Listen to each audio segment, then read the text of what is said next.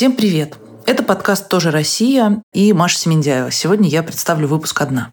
В этом выпуске мы говорим об одном из коренных малочисленных народов Западной Сибири, который называется ханты. Бывает, что склоняют это название, бывает, что нет. Ханты живут по реке Аби и шире, и, в общем, как бы в Ханты-Мансийском э, округе, и на Ямале, и в других регионах. В общем, они живут в Сибири уже многие-многие столетия. Это коренное население этих мест. В этом разговоре мы постарались поговорить про современность ханты с исследователем, который вплотную занимается этой темой, который давно в этом регионе, прекрасно э, знает э, всю местную жизнь. Наш разговор получился довольно глубоким э, и всесторонним. И, несмотря на это, все равно очень трудно поговорить целиком обо всем. Очень надеюсь, что вы дослушаете этот разговор до конца, потому что в самом конце мы говорим об очень интересном моменте. Мы говорим о том, что вообще подвигло нашего гостя поехать в этот регион и пообщаться с местными жителями, и как он, антрополог, изменил свое отношение к своей работе. Потому что отправился он туда таким прекраснодушным студентом, на месте уже понял, что вот это прекраснодушие может быть для местных жителей выглядящее колониальным, может быть очень не классным. И сейчас он, конечно, совершенно иначе а, на все это смотрит.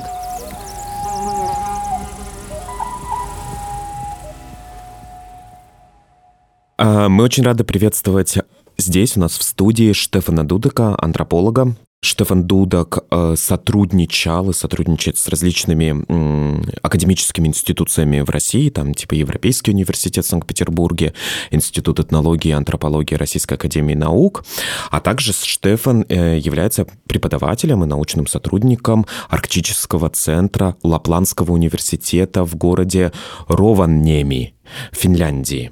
Штефан, привет, я очень рад тебя видеть здесь. Расскажи, чем ты занимаешься.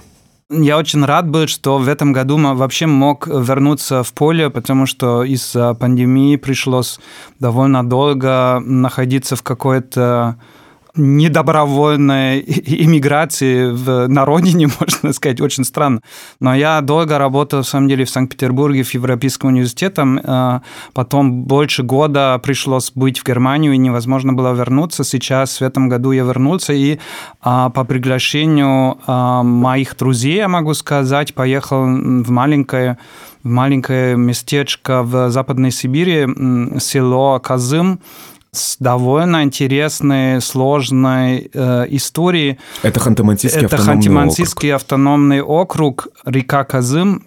Вернее, это маленькая река Амня, который приток Казыма, который приток Аби.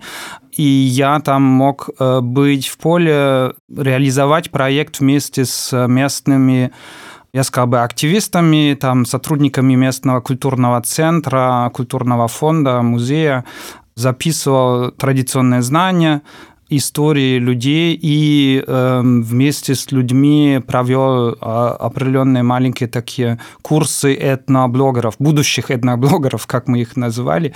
Вот, значит, мы осваивали какие-то компетенции э, в аудиовизуальной документации, э, в, как сделать фильмы очень простыми методами. Вот в самом деле это чем я прямо сейчас занимаюсь. Приехал я в этот регион в тот же самый Казым больше, чем 20 лет назад, еще будучи студентом Берлинского университета, и вот познакомиться там с людьми, и вот эти связи, они не оборвались э, практически вот эти... 93-й год, сколько это уже? Больше 25 это лет. Больше 20 лет, да. Да, да. Вот. А в Казыме я был в 97-м, по-моему, первый раз и с тех пор не очень часто туда вернулся, потому что регион моих исследований, антропологических полевых исследований, были окрестности Сургута и Нижневартовска, это самое сердце нефтяного а, региона Западной Сибири в Ханты-Мансийском округе. Там живут группа хантов, которые называют сургутские ханты.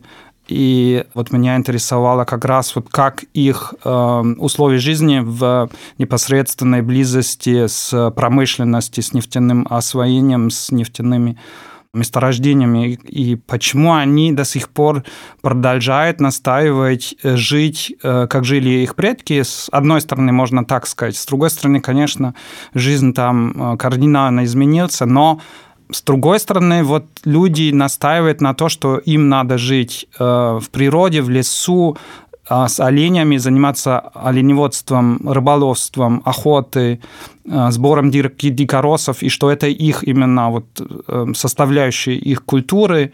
Они сохраняют религиозные традиции, в том числе и знаменитый медвежий праздник, и э, следуют определенными взглядами на окружающую среду, которые их очень сильно и кардинально отличают от э, окружения тех же Э, городских жителей, которых там много, которые на окружающую среду смотрят совершенно другими взглядами.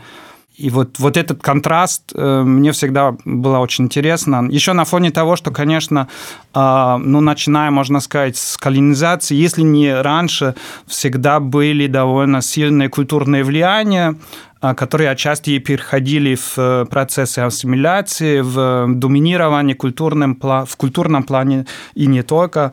А, и, конечно, вот я, будучи еще студентом и езжая там ну, в ранние постсоветские годы, я не ожидал, что вот действительно там в Сибири я могу встретить людей, которые ведут совершенно другой образ жизни, чем тот, который, значит, я, которым я был знаком из учебников русского языка, где, конечно, советский житель это такой городской, это вот, э, ну, грубо говоря, эм, модель советского человека, э, построен на образе, наверное, житель, жителя столицы. Плюс еще, конечно, идеология. Я помню преподавателя, который нам говорил, что мы у него проходили семинары, посвященные шаманизму. В Берлинском университете. В Берлинском университете. Угу. Иван Корт, очень такой интересный человек, который нам сказал, бесполезно, зачем вам туда ехать? Там вообще ничего не э, осталось, там все было уничтожено, значит, в советские годы, там э, надо изучать тексты наших предшественников, исследователей XIX века, вот фольклор, э, есть прекрасные работы, там это, если вы хотите что-то узнать про культуру коренных или сибирских народов, вот изучайте там тексты. Невероятно, А конечно. не езжайте туда, потому что, ну, там жалкие... А, а, жалкие остатки, да? Былого шаманского величия, ну, это, конечно, безумие, э, что, что он говорил, но, это, ну, ну, он просто не мог поехать. Но нам, нам э, уже не было интересно, вот такая этнография совершенно нам не было. Мы не хотели там какой-то реконструировать какой-то этнографическую идеальный мир. Слушай, давай сразу поясним. Значит, э, ты э, работал в Западной Сибири. Ханты-Мансийский автономный округ – это часть Западной Сибири, часть северо-западной Сибири. Севернее его находится Ямало-Ненецкий автономный округ, южнее находится Тюменская область. Соответственно, ты работал с хантами. Сколько всего хантов, что это за народ и э, чем в основном они занимаются в плане традиционного природопользования? Конечно, я последнюю цифру переписи не буду называть. Это чуть больше 20 тысяч, ну, 25, может быть. Это, это, малочисленный, это малочисленный это народ. малочисленный народ, при этом они, ну, это малочисленный, это такое очень э, относительное, конечно, название. Когда в начале 20 века в этом регионе коренное население было, в самом деле, в большинстве, сейчас составляют лишь а между 1 и 2% населения в Ханты-Мансийском округе являются хантами манси или ханты манси, лесные ненцы. Э, есть еще комизыряне, которые занимаются оленеводством и ведут такой же традиционный образ жизни. Вот это про численность. Поэтому действительно э, политический вес из-за этого у них довольно маленький, из-за такого э, маленького значит, доля населения, и с этим есть определенные связанные проблемы это такой переходный регион от э, тайги к тундре, там лесотундра, там очень заболоченные места, э, очень сложные э, гидрологические такой, такая обстановка, там очень много озер, маленьких речушек, это большая низменность, э, такая плоский ландшафт, очень мало возвышенности, и эм, э, вот поэтому рыболовство там играло всегда очень большой роль э, в, в природопользовании местных людей. А э, оленеводство было лишь транспортное раньше, и действительно стояла на втором месте, и охота была очень важна, особенно тоже связана с колониальными отношениями, потому что, э, Они конечно, пушнину. Да, то, что интересовало всегда внешние э, люди, которые проникли в этот регион, э, не только российское государство, до этого и татары, и связи с югом, это, конечно, пушнина, мягкое золото, как говорили, а сейчас, понятно, там другое золото, черное золото, нефть. Алин стал таким символом. Как ни странно, сейчас тех, которые ведут так называемый традиционный образ жизни, их, конечно, идентифицируют в первую очередь с, э, с оленями. Олень – это такой, ну, если человек махает рыбой, его не будет воспринимать как коренной, а если он э, стоит рядом с оленем э, в одежде из оленьих шкур, конечно, безусловно, ничего не надо доказывать. Вот если я там... У меня были такие ситуации, я на день оленевода вместе со своими друзьями там стоял в Малице, и для меня это был некий шок, э, что, значит, городские жители, конечно, меня воспринимали в твоей диссертации есть такое понятие, как стиль жизни, да, стиль жизни и саморепрезентация хантов, да, в Западной Сибири, то есть и э, какие это стили жизни, вот какие существуют, скажем, такие паттерны современной жизни ханта? Если я говорю про стиль жизни, тогда это, наверное, меньше о том, чтобы классифицировать разные формы уклада жизни или эм, образа жизни. Это больше о том, эм, как э, мы говорим стиль, это некий эстетический, да, такое понятие. А тогда нас интересует как намеренно люди показывают, э, создают образы для того, чтобы отличаться от других. И как они э, и для чего они этого делают, что, почему им нужно, допустим, в определенных ситуациях носить то, что мы называем традиционную одежду из оленьих шкур, традиционный орнамент э, с орнаментами, а, и таким образом а, подчеркивать свое культурное различие, а в других ситуациях они, даже вот, допустим, молодежь приезжают на машине от, из своих э, лесных стойбищ, э, там оленеводческих, приезжают в город, еще в машине они переодеваются в пуховик, допустим, потому что им важно как раз не отличаться от городского жителя, от сверстников, с которым, ну, от, от которых они ожидают, что они, они должны их воспринимать как э, такой один, один из них. А, вот. Э, конечно, есть люди, которые сегодня и э, работают, допустим, в, нефтяно, в нефтяной компании, одновременно живут э, на маленьких таких поселениях, которые мы называем стойбища. Это сезонные поселения. Обычно там стоят деревянные избушки, такие срубы маленькие, потому что вот эти маленькие оленьи стада, они должны поменяться, поменять пастбища сезонные и рыболовные места, и угодья, они там по сезонам различаются. Но люди могут иметь эм, эм, квартиры в городе, э, их эм, я, допустим, немало время проводил в городе Кагалым. Это такой типичный средний или маленький даже город, но э, там штаб-квартир, можно сказать, один из самых больших игроков на нефтяном рынке в Западной Сибири, Лукойл, а, крупная компания, где там эм, их офисы все. Дети оленеводческих семей, они там посещают э, школу, Некоторые из них потом становятся э, нефтяниками, э, но некоторые и э, потом живут на этих оленеводческих стойбищах. А, и иногда это совмещается даже. Есть, конечно, люди, которые становятся врачами, есть люди, которые переедут в региональную столицу Ханты-Мансийск, и там становятся, я не знаю, работающим в культурных учреждениях, а, есть учители родного языка там. А, в самом деле сейчас большинство хантийского населения, большинство ханты, они э, не живут на этих стойбищах, но значительный довольно часто. Около в Ханты-Мансийском округе, мне кажется, больше, чем 4 тысяч или 4,5 тысяч людей более-менее постоянно живут э, на этих стойбищах. Э, и на так называемых родовых угодьях но это тоже отдельная тема, это вопрос земли на территориях, которые э, законным, законодательным образом закреплены за традиционным природопользованием.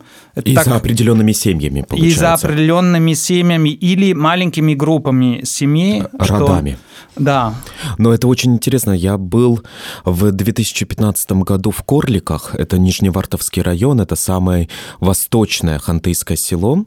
И я как раз ездил по, в несколько стойбищ, на нескольких стойбищах был. И как раз вот когда ты сказал про то, что это очень заболоченная местность, и это действительно вот эта такая низменность. Я был там в октябре, и я вспомнил, что везде был снег, все выпал, снег, но у нас э, буран, на котором мы ехали, он э, завяз, потому что везде снег ты не видишь, но ты проваливаешься, не замерзли еще эти болота. И мы три дня шли по тундре, э, по, по лесотундре, по тайге на самом деле. Вот, там везде был лес и, и с какими-то... Ну, лес, лес, лес, потом гигантское озеро, потом опять лес, потом болото и так далее. В общем, мы так и спали в этих избушках. Это было довольно сложно, в особенности я с обувью как-то прогадал, вот, и у меня образовались вокруг ног такие колодки ледяные, которые я рубил при каждом привале топором, вот, но мы с э, местными охотниками оленеводами шли как раз вот на такую вот такую избушку, стойбище, где, где нас уже ждали, и они одевали на оленей колодки, вот деревянные, чтобы олени уже никуда не уходили, потому что зимой... Стреноживать называется? Ну, такие деревянные, да. Ну, ну вот. это почти это, то же самое, да, да чтобы чтобы они далеко не могли уйти. Да, да, да, да, да, потому что уже готовились к зиме и, э, и так далее. И вот эти стойбища, они расположены от села кто какой-то в 30 километрах, какой-то там, не знаю, в 70 километрах, а есть те э, стойбища, которые в 200 километрах от села, избушки лесные расположены, и там тоже живут люди, и как раз вот эти изолированные, действительно очень отдаленные стойбища, вот эти охотники-оленеводы, которые там находятся, они являются главными читателями местной сельской библиотеки. Ну, потому что, ну, что там нет ни, ни, никакой связи, ничего нет, и, соответственно, ты можешь только, если ты хочешь а, не просто смотреть в окно в момент отдыха, то ты должен читать. И они читают и там, и пишут, в том числе, кстати, ты, ты встречался с какими-то эго-текстами хантыйскими, то есть там, не знаю, стихотворения, мемуары, воспоминания, дневники, вот это что-то? Нет, честно говоря, мне довольно любопытно, потому что я был у разных группов. Эм, я еще был у тундровых немцев. Там тоже я встретил людей, которые очень много читают. А у тех э, ханты, у которых я был, как ни странно, я встретил очень мало людей, которые читают, хотя они тоже изолированно живут, но уже в 90-х годов у них появились, э, значит, электростанции, появился горючее, эм, который они получили как компенсацию от нефтяников, и очень популярно были фильмы всегда. И я помню, я как раз достал этот период, когда распространялись видео э, эти проигрыватели, VHS этих кассетов, и они их поменяли прямо вот очень активно, мощно, э, это распространяется очень быстро, и поэтому, как ни странно, я вот этих э, читающих не видел, не говоря про, может быть, там были какие-то дневники, были какие-то тексты, но, может быть, они тогда уже были забыты. И у меня как раз сложилось такое, такое ощущение, как будто бы ну, письменная культура не очень укоренилась. Даже вот хотя все учат свой язык в школе, э, письменность именно своего языка, я мало людей встретил, которые ее используют. Только вот когда появились э, уже мобильные телефоны, и можно было писать смс для меня даже было это интересный такой вопрос, насколько они... Кто э, использует хантийский именно язык, когда они переписываются, на, э, переписывают смс потому что хантийский язык, конечно, такой специфическая форма коммуникации, который часто использует для того, чтобы передавать информацию в присутствии людей, которые ее не понимают. А, можно этим образом управлять информацией, допустим, в городской среде, можешь использовать этим языком как некий тайный язык. Что, с другой стороны, это немножко опасно, потому что э, это может препятствовать э, передачу этого языка и эм, существованию вообще языка, когда родители начинают использовать родной язык как эм, скрытый, язык, скрытый язык, язык перед угу. своими собственными детьми. Потому что, ну, действительно, родителям надо иногда что-то скрывать от своих детей. И когда люди привык использовать свой язык как тайный язык, они могут это и делать перед своими э, детьми. И это очень опасное такое явление, потому что это способствует, особенно в такой ситуации, э, значит, языковой иерархии, которая там действительно существует, потому что более главный язык... Ну, как язык, практически везде в России, к сожалению. Да, Э, государство образующего народа, как некоторые говорят, э, это русский язык, она доминирует везде, она доминирует в медиах, что, наверное, самое важное. И поэтому большинство тех, которые я встретил, даже вот э, когда они смс пишут, они, конечно, пользуют использует русский язык. Но, кстати, вот что интересно, если мы говорим про язык, про тайный язык, э, дело в том, что а, одна из самых главных форм связи, когда я там был в 2015 году, об этом как раз я делал исследование и написал статью, были я рации. читал недавно даже. Да? А, ты читал недавно? Были рации. Э, и эти рации, они передавали друг другу вот по как раз как по, по рациям э, каждый каждый день несколько раз Э, выходили на связь все. Кто-то, кто в поселке находится, естественно, им там это не так сложно делать. Тот, кто находится на стойбищах. И э, в самое главное, по-моему, время было 8 вечера. Вот, потому что днем это было немножко женское время. Вот, а вот как раз, потому что мужчины там проверяют капканы, там ну, делают какие-то хозяйственные э, дела, связанные с оленеводством, вот, а женщины там, они готовят и так далее. И вот, и они выходят на связь и просто там немного много болтают, что-то рассказывают друг другу. Вот. А вечером собираются все, и мы всегда собирались каждый вечер, включали эту рацию, дизельный был вот это э, генератор, вот, и слушали, что происходит. Это, рация на генераторе? Да, рация на генераторе, ну, приемник вот этот, да, и слушали, что происходит, что кто говорит, и там передавали какие-то очень важные вещи, типа, я скоро поеду из поселка, что привезти там, например, какие-то практические, или э, я помню, там была одна такой момент, типа, Иван, отец умер. И ему сказали, а зачем ты так грубо сказал, зачем ты сразу так сказал, ему начали говорить, там, ну и так далее. Это все по рации как-то как передавалось, а Иван был, соответственно, там на, на, на стойбище где-то. Ну, там были какие-то шутки, типа, ты что делаешь? А я на дискотеке был, типа, условно, да, там, или, а что видел? Вот, ходил капкан, там, проверял к такой-то реке, что видел? Крокодила видел. А, ну, понятно. И там присутствовал хантыйский язык. Помимо русского языка, русский доминировал для того, чтобы было все понятно всем, скорее всего.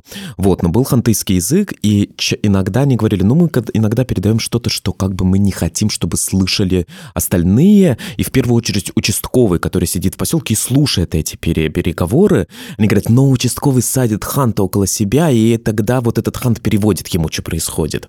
Вот. А что они хотели скрыть, это добычу какую-нибудь. Добычу, и что они будут вести эту добычу в село, и, соответственно, нужно там как-то что-то к этому готовить. Но иногда что-то они как-то вот так вот говорили. А у меня вот возникает вопрос. Хантыйский язык, он э, универсальный, то есть он один? Или он все-таки должен, он же должен различаться да. у разных групп? Э? Вот э, как раз там, где ты был, это, значит, ваховские ханты, они говорят на ваховском диалекте, это тоже восточный диалект, но мне, допустим, их соседи, аганские ханты, говорили, что, ну, у нас уже есть трудности его понять. Хотя это даже вот одна, как бы, читается один диалект, это только разные говоры, нам лингвисты говорят. Это очень раз раздробленный, в самом деле, диалектический э, язык. И это тоже большой вопрос, потому что их северные соседи, э, немцы, у них диалектические э, различия практически нет, хотя их территория намного больше даже, чем территория, на которой расселены ханты. Это наверняка связано в первую очередь с таким более полукочевом, более стационарном образе жизни, они менее, они не кочевали так, в таких дальних таких, эм, значит, расстояниях, но это может быть еще связано с довольно сложной социальной организации. Э, там эм, правила э, коммуникации между родственниками, они довольно сложные, особенно с некровными родственниками, свойственниками. Э, очень как комплексные такие правила общения. Расскажите, пожалуйста, очень интересно. Да. Э, которые очень важно для того, чтобы как бы быть, быть э, правильным человеком, э, который культурно и хорошо себя ведет и в моральном, и этическом смысле существуют довольно сложные формы взаимодействия с родственником со стороны супруга. Значит, если я, у меня была бы жена, э, я, допустим, с, э, с кровными родственниками жены, в первую очередь, конечно, его отец и старшие э, ее братья, и тоже ее, значит, сестры, я с ним и матери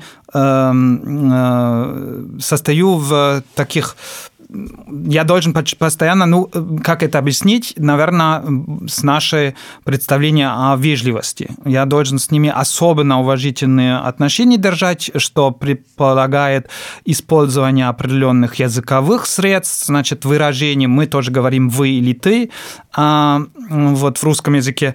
А, и, э, но Туда входят еще другие формы э, значит, э, соблюдения дистанции, как можно их назвать. Женщины закрывают лицо перед определенным родственником, они не должны показывать свое лицо.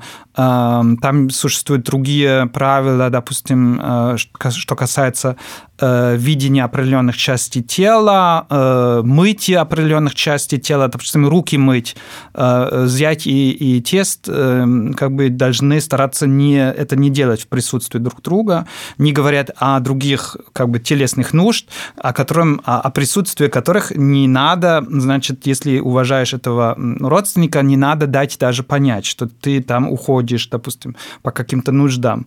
Это считается очень неприлично, очень нехорошо, хорошо, поэтому вот такие вещи не надо делать, а, и люди до сих пор это соблюдают, но это мало кто замечает вообще. Э, единственная форма поведения, которая э, очень такая на виду, это закрывание лицо женщин. А как они закрывают лицо? Чем? Э, платком. Женщина носит... Ну, то есть просто вот так вот натягивает? Нет, нет, нет как, как раз по, как вот. по-другому. Вот, вот, Женщина, она... значит, верхняя часть платка она натягивает вперед, часто держит даже руками, и через этот маленький туннель увидеть все, а ее не видит это и можно догадать, если видите такую женщину. Часто это, конечно, посторонние люди неправильно интерпретируют. Они говорят, ну, женщины там занимают более нижнюю какую-то социальную э, позицию, она должны от посторонних мужчин, э, значит, закрываться, потому что она как бы не совсем полноценное существо. В самом деле это совсем, совсем не так, можно сказать. Женщины как раз интересованы в этом, потому что это, э, в самом деле, доказывает, что они соблюдают они культурные люди и соблюдают все эти этические нормы, которые в их сообществе э, соблюдают. Ну, то есть есть ханты, которые до сих пор сохраняют вот это, есть хантыки, которые... Да. Потому что я видел фотографии, в ваховские ханты этим не занимаются, угу. я не видел, чтобы... Но я видел фотографии вот этих женщин действительно с этим на, на, наверх поднятым цветастым таким с узорами платком. И, э, то есть, и э, с тобой при тебе, например, ты не являешься ничьим родственником, при тебе э, женщины должны закрываться? Или они должны закрываться только при определенных родственниках со стороны мужа? Второе. Передо мной, допустим, никакая женщина этого не делает. Она делает, если это я видел, я мог догадаться, э, что значит присутствуют, допустим, э, старшие родственники э, из, эм, из рода мужа, это старшие братья мужа обычно или какой-то дядя, но эти роды, они довольно там э, большие, и она знает, конечно, какие, кто там есть кто. То есть получается, что как бы для женщины есть некоторые тоже вот сакральные запреты, о которых там говорят, говорят там, которые существуют и у ненцев, и у, и, получается, у ханты тоже существуют, и, в принципе, то есть они заключаются просто в том, что женщина должна себя как-то специально блюсти, как бы для того, чтобы... Нет. Я бы не сказал, что они сакральные. Это не сакральные, это да, культурный это запрет. повседневный он такой. Сложнее. Это, это все немножко сложнее. Во-первых, это не только касается женщины. Как я сказал, тесть и зять, они просто... Там нету платка, и поэтому э, это не видно, э, и часто даже не описывается в литературе э, этнографической, что между, между мужчинами существуют запреты, э, там тоже существуют э, вот все эти языковые формы, которые мало изучены, допустим, э, там используется третье лицо, как будто бы через какое-то треть, третьего, э, так мне объяснили, мы говорим не напрямую, мы говорим как бы через какое-то невидимое третьего. Да, это все э, формы поведения, которые в самом деле э, подчеркивает некую дистанцию социальную, которая символизирует уважение, респект и так далее. Между мужчинами конечно, между женщинами, это между, значит, родами, которые состоят в брачных отношениях. Вот ты говоришь, что это воспринималось, например, да, как что-то, как, как свидетельство некоторой отсталости такой социальной. Вот. Как это меняется? Ты же долго там был. И как меняется динамика вот этой идентичности, и хантыйская идентичность, что это такое сейчас? И если некоторая такая этническая фрустрация, то есть ощущение собственной какой-то вот культурной неполноценности у молодых хантов или наоборот, существует некоторое ощущение полноты и гордости за свое наследие. Действительно, э, вот сейчас я могу уже сказать, что э, я начинаю соблюдать определенные изменения в этом контексте, и это ужасно интересно. Э, и это даже, в самом деле, это нарушает немножко вот такую картину, как э, часто и в прессе рисуется, и в общественном дискурсе рисуется, что традиционные культуры, они уходят. Сами э, наши респонденты, там, партнеры или информанты так часто говорят, что все это уходит. А все, конечно, есть так называемая цивилизация, которая создает определенные э, направления так называемого прогресса. И когда нам жалко отказаться от определенных вещей и традиций, и вещей, которые нам важно и добро, но, наверное, это все уходит куда-то. Вот это очень такой мощный прямо дискурс э, потери языка и традиций и так далее, культурных отличий. Но можно сказать, что вот э, как раз на этом уровне, о котором ты говорил, а, о том, как люди чувствуют себя, э, на себя какую-то стигму, а, или насколько они какими-то культурными отличиями а, могут гордяться, могут э, и в них видеть важные позитивные ресурсы, которые ну, можно использовать. Мне кажется, они видят. Э, они ну, начинают я по это видеть. полю чукотскому это вижу что молодые гордятся и видят действительно, как ты очень правильно сказал, выразился позитивный ресурс в своих культурных э, отличиях, своих навыках и умениях. А, но это в начале 90-х тоже э, существовало, это существовало в форме хантийской интеллигенции. Она уже в 80-х годов в самом деле э, начинала сначала в узких кругах, потом во время перестройки уже в публичной сфере говорить, что мы хотим, э, мы хотим сохранить нашу культуру, это, наш, это, наш, это важная традиция, это вообще цивилизация, которая равно тем другим культурным формам, которые нас окружают, мы требуем а, как бы публичное признание этого как э, рав, равны, равных культурных форм. Это не отсталость, это не э, пережитки какие-то, это то, что для нас важно э, и то, что мы хотим сохранить. Этот дискурс уже был в самом деле, но если я имею много контактов с молодежью, прямо вот этим, этих оленеводов, девушки, которые там выросли, или мальчики, которые выросли на лениводческих стойбищах, которые учились в интернатах, а, и, я, и которые, конечно, хотели туда и вернуться, потому что там э, как бы дом, там и, и в этом э, жестком значит, городском жизни, который их окружал, все эти нефтяные города.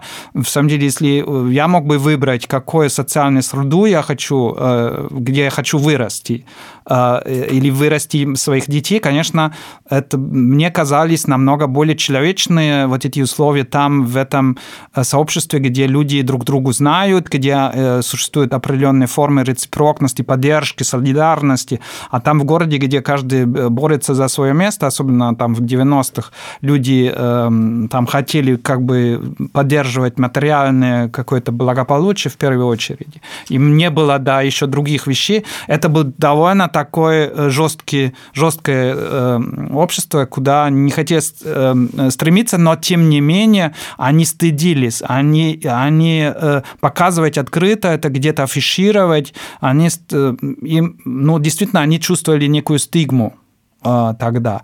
И это продолжается, мне кажется, до сих пор. Э, вот у многих людей есть такой опыт, что окружение на них смотрит как на марсиане, как на некий девиантность, э, мыслит в, в иерархических формах, значит, культурной иерархии, где есть более развитые, более нормальные, а более э, умные люди, а вот есть, э, ну, если уже про стереотипов говорить, какие-то люди, которые, конечно, интеллектуально не такие, которые эм, вообще у них всякие слабости есть, в том числе это выражаются в их как бы слабости по поводу алкоголя, а у них нету, а, ну, я сейчас повторяю стереотипы. Я не хочу, чтобы здесь кто-то думал, нет, нет, что нет, я это просто важная считаю, тема. Я да. понимаю, что это стереотип. Да. Значит, постоянно надо говорить в этих кавычках, да. А, вот что люди эм, э, склонны к алкоголю, и при этом это их природа, как бы, потому что их, у них якобы какой-то ген не хватает, э, знаменитый северный ген, и вот э, из-за этого, из-за этих стереотипов они, конечно, чувствуют стигму, и стигму эм, выражается так, что лучше эти все принадлежности, эти все внутренние ценности, конечно, скрывать. Ну, слушай, вот если мы говорим как раз о современных хантах, которые говорят, да, я живу на стойбище, я ленивод, я прекрасно управляюсь с, э, с бураном, вот, э, езжу там, да, на сноумобиле, вот этом снегоходе, и э, в целом я умею много чего, и, и чего не умеете вы, я свободен и классно живу. Вот, это, например, есть э, этноблогер Айваседа, да, ты, ты, ты знаешь, ты знаешь его лично, или ты, ты, ты просто следишь за ним в ТикТоке. Это невероятно популярный э, хантыйский ТикТок, где парень классно, весело э, рассказывает о бытии повседневности э, хантыйского молодого человека, который занимается в том числе традиционным природопользованием, но и не только, который прекрасно, который полностью прекрасно как бы встроен в современную информационную среду медиа-среду. Ну, здесь становится, конечно, мне кажется, самым э, важным, наверное, то, как ты себя показываешь. То есть мы про это говорили, то есть действительно тут э, это, это отдельная большая тема, конечно, все эти медиа-штуки, но действительно, как ты э, репрезентуешься. То есть если ты, например, там, не знаю, на яхте ездишь и там ведешь блог о своей жизни классный на яхте, ты там по всему миру путешествуешь и снимаешь видосы, это классно, но точно так же классно, что ты живешь в Чуме, у тебя есть олень, день, и вообще, ну, типа, ты взаимодействуешь постоянно с этой природой, это восхитительно, классно, и мне кажется, что это супер, супер интересно для всех. Но просто здесь действительно вопрос наверное, такой, ну, а это, это, скорее всего, поменяет образ жизни. Ну, то есть это, это все равно такая уже фольклорность какая-то, потому что, конечно, ты транслируешь свою жизнь, но ты транслируешь какой-то образ своей жизни, который на самом деле часто... Ты ну, считаешь, ты, что ты его конструируешь, условно, Ты конструируешь его, потому что, мне ты кажется, ты делаешь... То, что хотят увидеть? Да, да, во-первых, ты ориентируешься на лайки в любом случае, ты смотришь, все хотят увидеть, например, вот как ты кадр получше выстроишь, там еще что-то. В любом случае, ты уже немножко так театрализуешь свою повседневность, мне кажется, что любой блогер с этим сталкивается, как бы anyway. Наша иллюзия, наверное, что существует еще другое, другая форма как бы культурных выражений, которые не направлены на определенный, значит, этот э, менеджмент впечатления, как мы это называем. Э, как я говорил про отношения между родственниками, которые должны выразить э, друг другу уважение, который ведет себя по определенным правилам. И ханты это совершенно хорошо знают. Они постоянно что-то скрывают и постоянно что-то показывают внутри своего сообщества. И они эти же, вот, эти же правила, эти же стратегии, конечно, они их, они их используют, они ими управляют, значит, в коммуникации с другими мирами вокруг. Не только вот сложно очень коммуникация с нечеловеческими существами, не только с оленями, но там еще и божество, духи и так далее есть вокруг. Потом есть такие, как нефтяные компании вокруг, с которыми тоже надо определенным образом коммуницировать, что-то показывать, а что-то не показывать. Ты говорил про участковый и, значит, там неформальную экономику. И в самом деле это все во всех этих сферах люди выстраивают такие свою коммуникацию с внешними какими-то другими определенным образом э, и показывают. И, и как раз, вот я говорил про жизненные стили, я их как раз вот так понимал, вот, э, хотел выяснить, вот как это управление информацией, как она работает, что там надо действительно показывать, э, что надо показывать так, что это вызывает уважение, вызывает интерес, но не, не такой интерес, который, значит, что-то нарушает, который как раз мы знаем, что есть определенный интерес, который определенные вторжения во внутреннее, э, во внутреннюю культурную пространство, которое воспринимается как агрессия. Э, это есть между родственниками так, это даже вот в личной, интимной жизни так. Есть, мы можем как бы приближаться друг к другу э, теми же жестами, теми же формами коммуникации, которые, с одной стороны, могут восприниматься как агрессия, как неприлично, как как раз как насилие, а можем также поступать, эм, строить контакт, э, и это будет восприниматься наоборот. Это будет восприниматься как дружба, как любовь, э, как нежность и так далее. Э, вот. И так в этих, эм, значит, если мы сейчас переходим, это довольно такой сложный, наверное, акт, если мы переходим к этим видеоблогам, это тоже такая игра, с одной стороны, с внешним интересом, и если мы смотрим, какие ролики там получают самые большие лайки, самые высокие посмотры, просмотры, это как интересно э, охота-рыбалка. В первую очередь даже рыбалка. Все, что связано с рыбалкой, просто э, невероятно популярно. Я смотрел, для меня было это удивительно. Э, у Владимира Айваседа есть один ролик, посвященный, значит, ритуалам. Там немножко показано, там тоже интересно, не все показано, но это как бы, наверное, зритель не совсем понимает, что там показано, что не показано.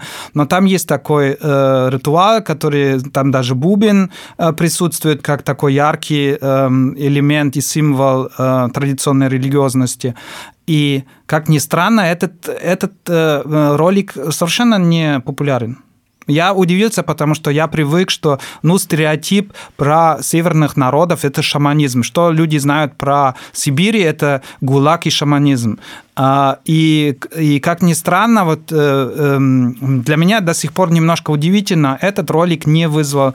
Э, там, там, конечно, есть интересная дискуссия, потому что есть как раз люди, которые уважают э, эти религиозные формы, а другие, которые думают, что им надо выразить, что это дико и вообще примитивно.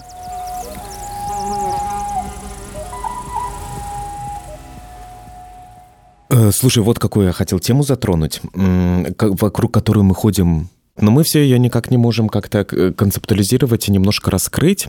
Это нефть и коренное население. Ясное дело, что Ханты-Мансийский автономный округ – это э, крупнейший нефтяной регион России. Как выстраивается это взаимодействие, как это представляется стороннему человеку, это то, что коренные народы являются жертвой вот, они страдают от нефтяных компаний невероятным образом, и нефтяные компании забирают как бы их земли, портят экологию и, и не, не дают, дают им заниматься... работать, и не дают им работать в нефтяной отрасли, как нам это рассказывали про а, про ненцев. Да, да, да. Про Янао, да, потому да, что в Янао нет э, мест для ненцев да. на нефть. Потому что в, неф... Э, в, нефть... и в газе в нефтянке работают э, приезжие. Расскажи, поясни, как, какую роль играет нефть в э, жизни хантов сейчас? Огромный рой, конечно, потому что э, весь регион, вот наша коллега Наташа Новикова говорит про ойлизм, это регион, который эм, во всех сферах э, человеческой жизни и, и в городской сфере и везде зависит от нефти. Э, там все Э, начиная с 80-х годов, эм, значит, внимание государства, внимание управления, все было направлено, экономическое раз, развитие было направлено только на нефть. Это, эм, конечно, критика вот этого моно, значит, ориентации, она тоже уже начинается с 80-х годов. Есть какие-то попытки, конечно, диверсификации, и много чего там происходит вокруг, связано с, с это, с этим домина, значит, доминирующим этим фактором нефть. А, поэтому отрицать, что нефть там играет э, очень сильную роль, э, просто нельзя.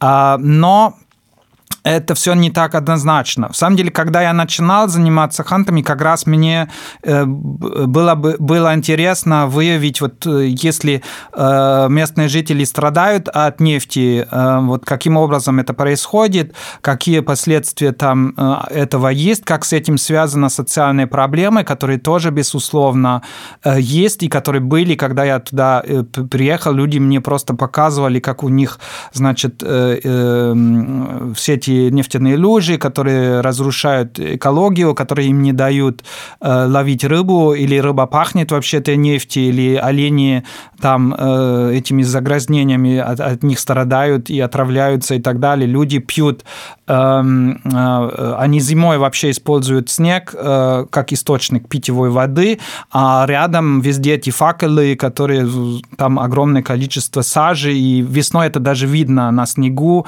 просто черная пленка. Это все, это все так и есть. Поэтому отрицать, что, э, что то существует, вот эта картина, которую ты только что нарисовал, а тоже это совершенно неправильно. Но, э, тем не менее, конечно, остается вопрос, а люди там живут в лесу, и они даже меньше, значит, то э, переселение, которое мы наблюдаем во многих э, регионах севера, что люди покидают традиционные территории, они даже уходят из традиционных отраслей, э, переселяются в, в большие какие-то поселения, которые им еще построил Советский Союз, найдут там в основном работу в сфере, там, бюджетной сфере, оленеводство во многих регионах, особенно особенно в 90-х годов э, потерпел такой глубокий кризис, э, численность оленей уменьшалась, численность людей, которые там работали в этих отраслях уменьшался. А почему в этом регионе, который как бы экологически сильнее страдал, чем всех, это не происходило? Там, конечно, что касается рыболовства, еще в 80-х годов, там, допустим, э, рыбокомбинат в Сургуте просто закрылся, потому что в Аби, где они рыбачили, там не было этих ресурсов больше. А численность оленей вырос а, чуть ли не на 10 раз, там в Сургутском как раз районе, э, процвет... ну, что значит процветает, э, это сложно судить, но э, численность оленей вырос, и многие люди вообще не собираются бросить это все. Ну так за счет значит, чего? Почему? Если спрашивать нефтяники, я слышу, конечно, такое мнение, они говорят, ну, потому что мы им платим за это все компенсации. Если они уходят с этих мест э, и компенсацию больше не получают, конечно, это все так хобби. Это их хобби, а в самом деле они живут за счет наших деньгах. Это, э, э, это весомый действительно аргумент, но я сказал бы, что это не совсем правда. Эм, и эм, есть, конечно, люди, у которых, наверное, вот если смотреть на их семейную экономику, эти выплаты играют какую-то роль, но они остаются все равно довольно маленькими, мизерными какими-то вот квартальные выплаты на, на члену семью, какие-то там тонны горючего, сколько-то каждые сколько-то лет э, буран, э, вертолетные, может быть, часы, их сейчас уже нет, потому что везде дороги. Э, это, в самом деле, не такой весомый вклад. При этом мы знаем прекрасно семьи, которые не получают, потому что там еще не работают нефтяники, которые не получают никакую компенсацию, а они, и, очевидно, они тоже выживают. Значит, Э, люди не только живут там, этот аргумент как бы не совсем правильный. И, ну, понятно, он еще делегитимирует, значит, Э, мотивация ханты жить в лесу, потому что они якобы это только делают для того, чтобы... Получать компенсацию. Компенсацию получить, и это постоянный такой аргумент нефтяников, которые... Вот это очень интересно. Когда в начале 90-х, когда я там был, был такой общественный дискурс, где коренное население, э, они защитники общего э, блага, которые, к сожалению, мы не можем себе позволять чистую, сохранить чистую экологию для будущих поколений, не только ханты, но и всех, в самом деле, в России. Это очень важно. И вот все эти протесты, они, они как бы выражают общие интересы. А вот эти нефтяники, они выражают личные свои экономические, э, значит, они хотят вот это богатство для себя. Сейчас дискурс публичный немножко повернулся, когда нефтяные компании говорят, нет, это мы представляем национальные интересы, наше государство же живет, вся наше общество, в самом деле, благополучие нашего общества зависит от нас.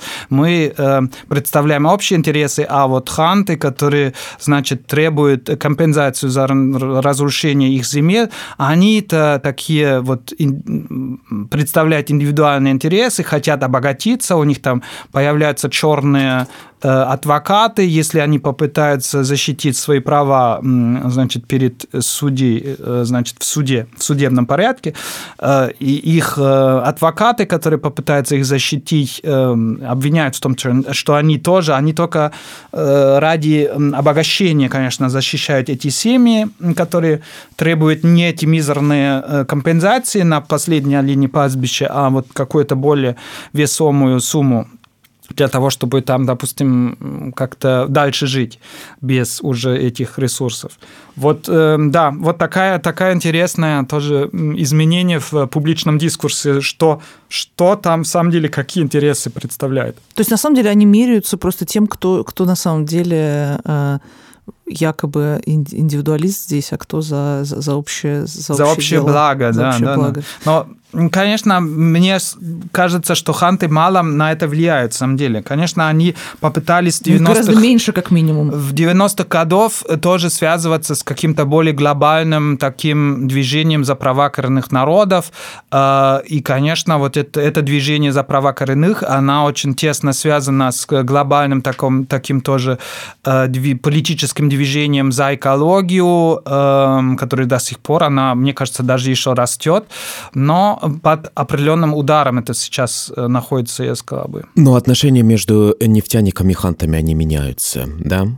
Они меняются, конечно. А, они... Э, я это тоже наблюдал. Я был свидетелем э, в, в середине 90-х еще вот таких э, сценах, когда действительно представители какой-то нефтяной компании прилетели на вертолете э, с бумагами, которые надо срочно подписать. Потому что тогда уже были, в самом деле, были, были такие практики, что все-таки это уже 90-е, это уже какой-то прогресс был, надо было получить согласие значит, э, жителей определенных территорий согласие на проведение э, на стройки, на проведение определенных работ, там, постройки новых дорог и так далее.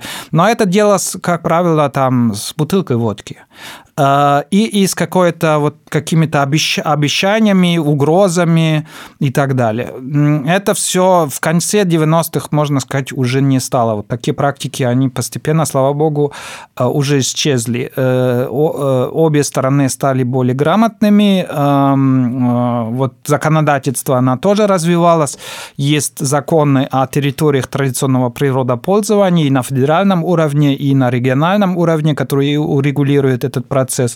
И государство действительно попытался ну, найти какие-то формы, чтобы уже острые конфликты и такие скандалы Э, и такие яркие сцены как бы колониальных отношений, как с бутылкой водки, чтобы они больше не были.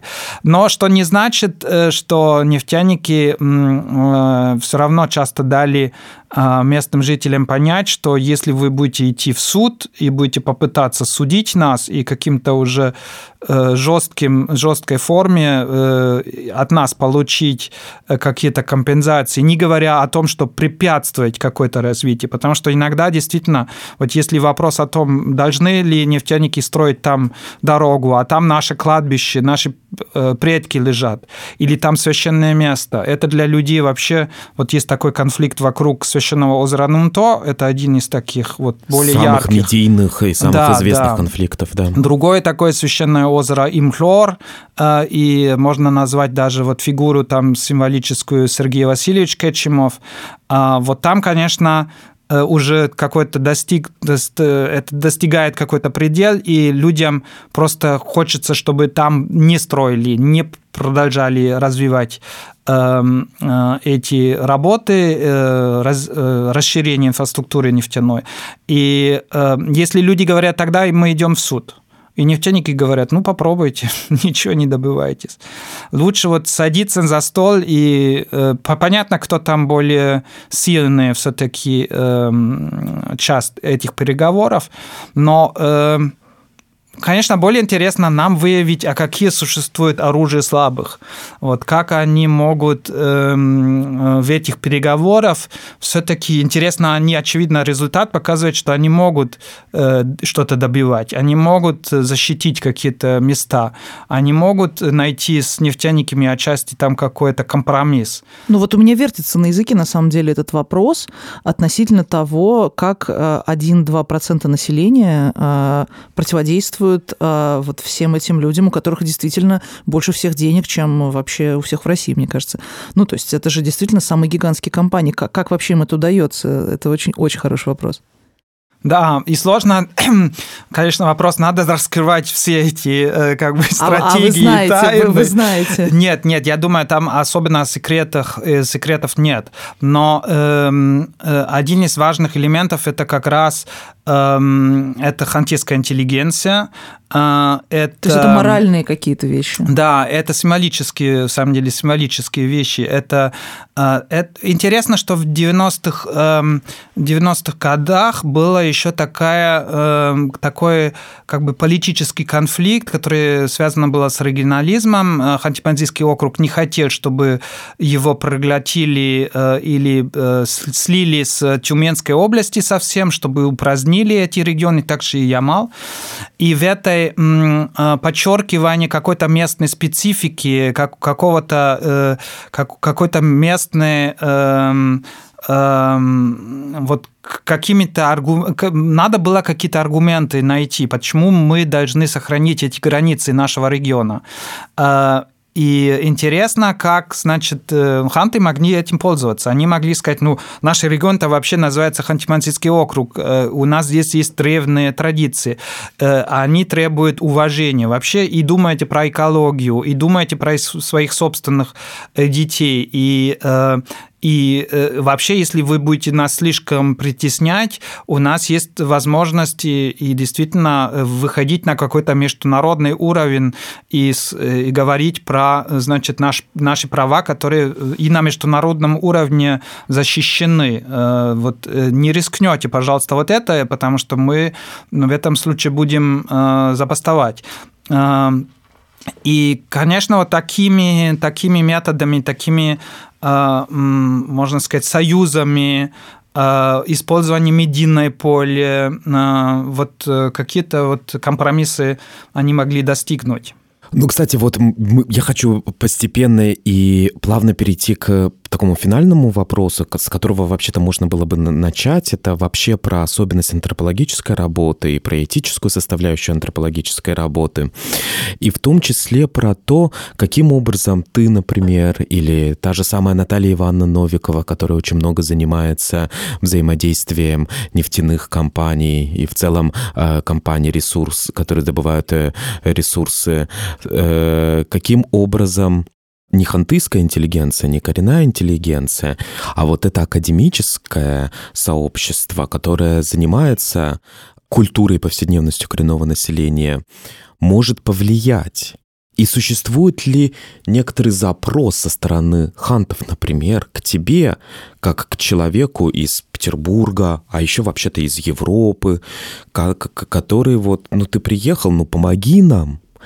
Э, Ты встречался с этим?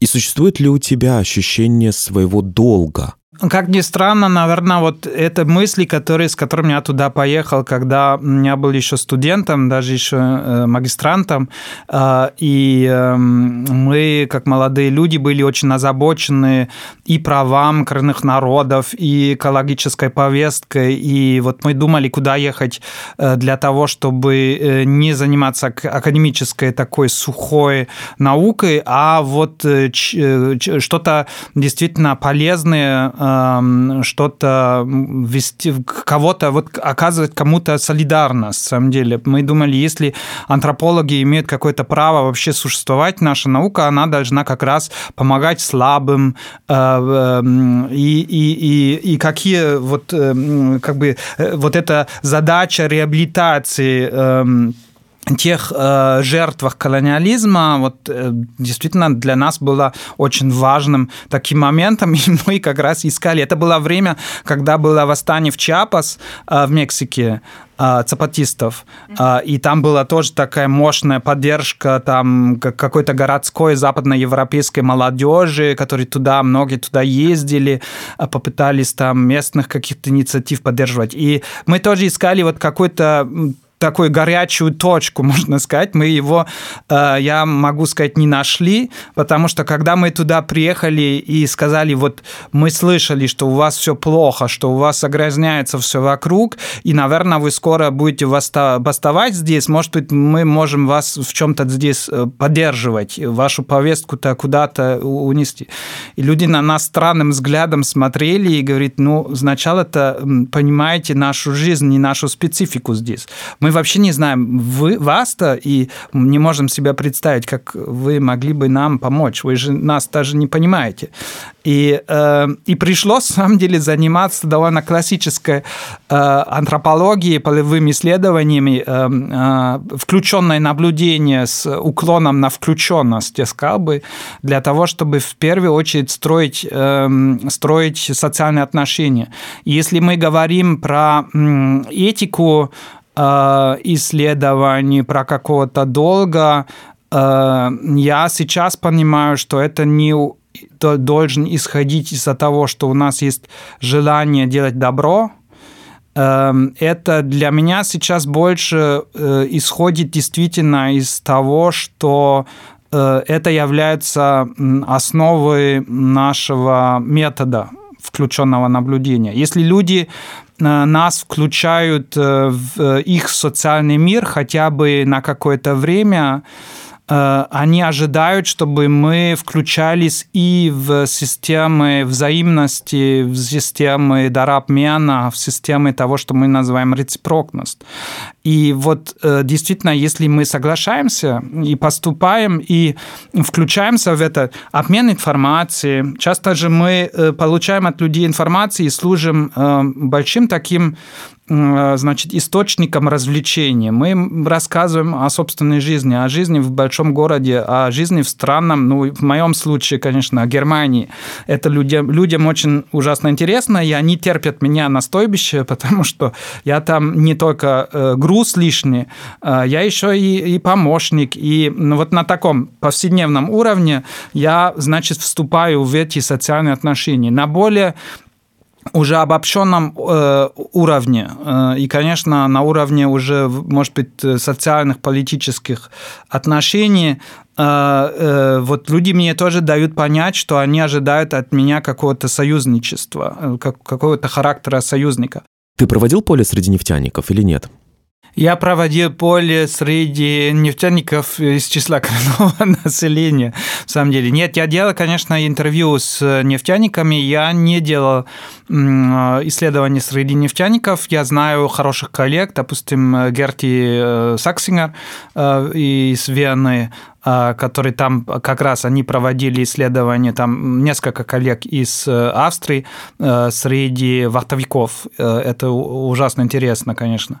А, нет, я действительно концентрировался на коренное население, и интересно, что я, с одной стороны, считаю, что эм, антрополог иногда вынужден, если он хочет что-то понять, стать союзником. А с другой стороны, люди обычно понимают, что антропология – это не политическая баба, это все-таки наука, которая требует определенной свешенности, определенной такой, иногда вот такого нейтрального взгляда. И этот нейтральный взгляд, его нельзя менять на... Научный текст – это не полемика, не должна быть полемика. Mm-hmm. И э, мы можем, конечно, писать и полемику, но, наверное, это другой жанр, и это мы делаем вне уже э, академической среды. И люди понимают это, и они это оценивают, и они оценивают тоже, они как бы уважают вот эти границы, эм, где мы говорим, что вот нам сейчас важнее как раз какую-то проблему более глубоко понимать э, в каком-то более, может быть, даже историческом контексте, чем э, просто занимать одну, э, одну позицию.